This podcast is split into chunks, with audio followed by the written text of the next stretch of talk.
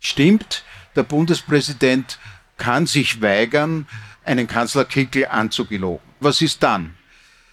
Dann kann der Bundespräsident einen Kanzler bestellen, der zum Beispiel einen Experten, der macht eine Expertenregierung und am nächsten Tag ist diese Regierung im Parlament wieder abgewählt, wenn Kickel, also wenn die FPÖ und wenn die ÖVP angenommen eine parlamentarische Mehrheit haben. Gegen eine parlamentarische Mehrheit kann der Bundespräsident relativ wenig tun. Das haben wir zuletzt gesehen im Jahr 2000, wo Thomas Klestil, also der ganz bestimmt keine schwarz-blaue Koalition wollte, das auch nicht verhindern konnte. Was er machen könnte, ist sozusagen ein Nervenkrieg, indem er sagt, die bisherige Regierung betreue ich einfach weiter. Das geht. Ich gelobe den Herrn Kickel oder wenn immer der, den ich nicht für geeignet halte, gelobe ich einfach nicht an. Und in der Zwischenzeit rede ich auf den möglichen Koalitionspartner der FPÖ, also auf die ÖVP ein,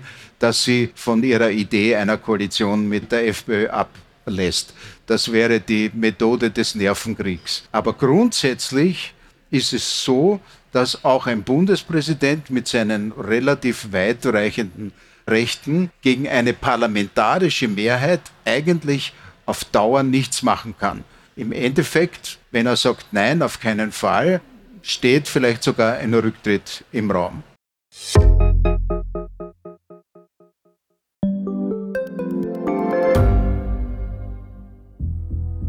Was ich nicht nachvollziehen kann, ist, warum an jedem Unrecht immer ich schuld sein soll.